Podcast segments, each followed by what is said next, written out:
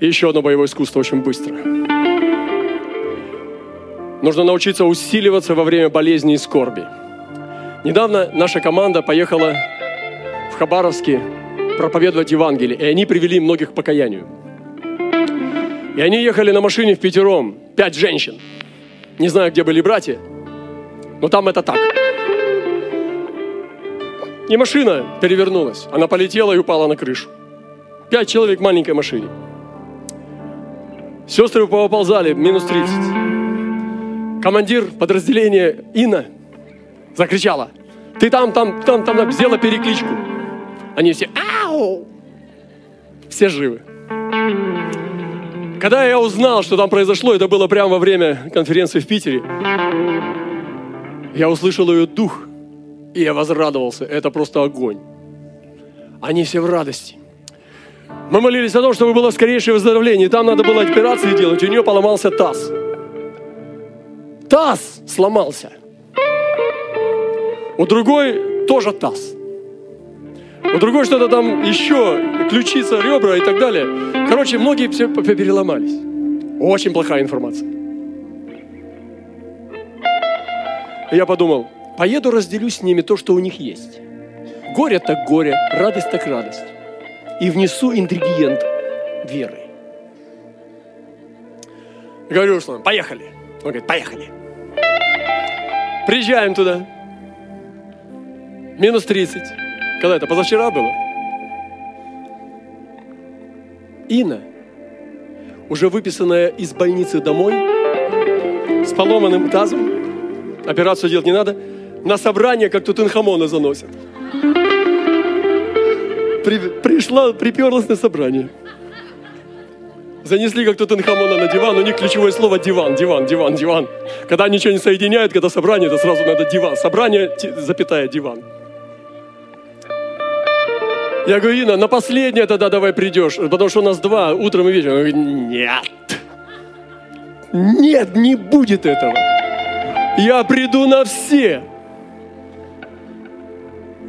И она так хохочет.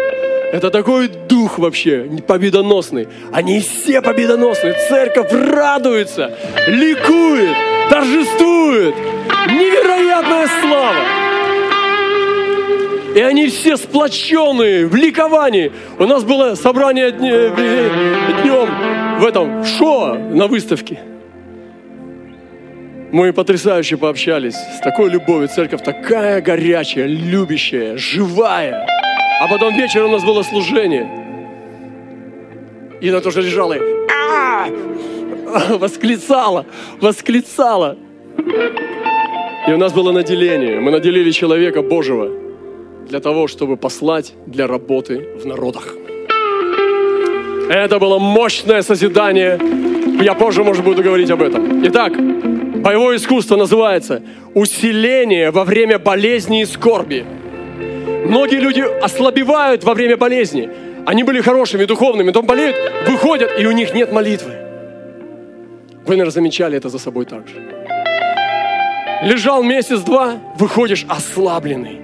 Все ждут тебя. У тебя, наверное, откровение, ты же страдалец. У тебя, наверное, столько сейчас откровений, а ты пустой. И стыдно людям в глаза смотреть, думаешь, лучше пореже буду ходить в церковь, а то достают. И так болел, и тут еще хотят какой-то духовности. То человек во время болезни ослабел. Разве так должно быть? И боевые искусства духа говорят, что во время болезни надо усиливаться. Во время скорби и болезни надо становиться более сильным духовно. Вот что такое боевое искусство.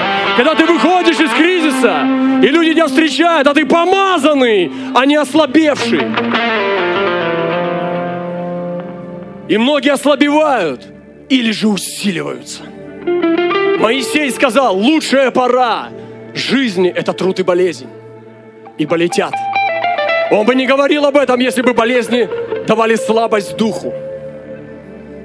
Давид сказал, благо мне, что я пострадал, ибо ныне повеление Твои храню.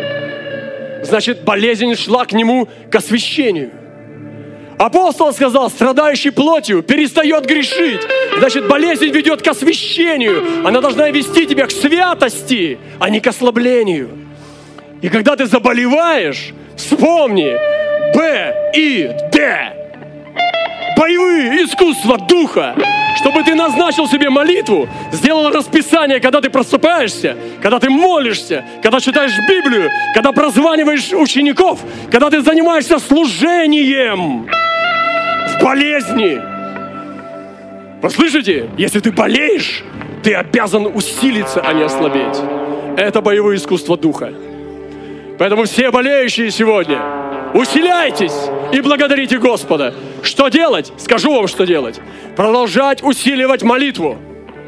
Ты болеешь даже в палате, никто не разрешает тебе громко молиться. Ты можешь молиться про себя. У, раскачанный, раскочегаренный трактор.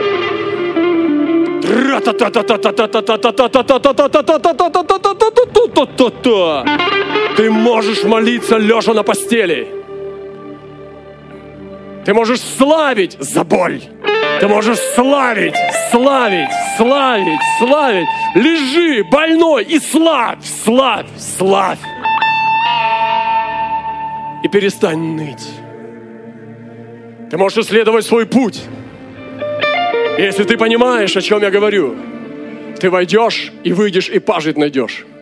Ты распознаешь, что происходит, где Бог, где дьявол. Ты оставишься на места и станешь двумя ногами на поле Божью и приведешь все в порядок. Это весело.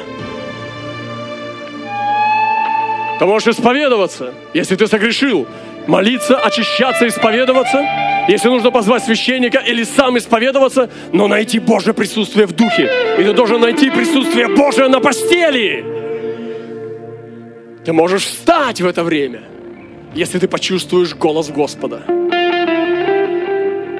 Ты должен продолжать служение. Ты должен продолжать служить. Даже если ты лежишь, ты позвони своих учеников, братьев, сестер, приободри, начни ободривать, начни найти тех, тех, кому хуже, чем тебе, и начни их поднимать. Начни служить в своей болезни и в своей скорби, как Павел в тюрьме писал послания, а не жалел самого себя. И также ты можешь восходить на новые высоты познания и Духа Святого. Восходи еще выше – чтобы когда ты вышел и предстал пред народом, народ увидел тебя сияющим. Ты где-то был, ты вернулся, чтобы сиять. Ты вошел. У тебя есть богатство, ты принес богатство. Поэтому не приползай сюда после исчезновения от болезни. Лучше сияй. И некоторые из вас проходят эти скорби. Некоторые, у некоторых близкие, друзья или родственники лежат на одрах, а не верующие принесите им это послание. Призыв Бога сегодня к ним и к нам усиливаться во время скорбей и болезней. Это боевое искусство Духа. Воздайте Богу славу.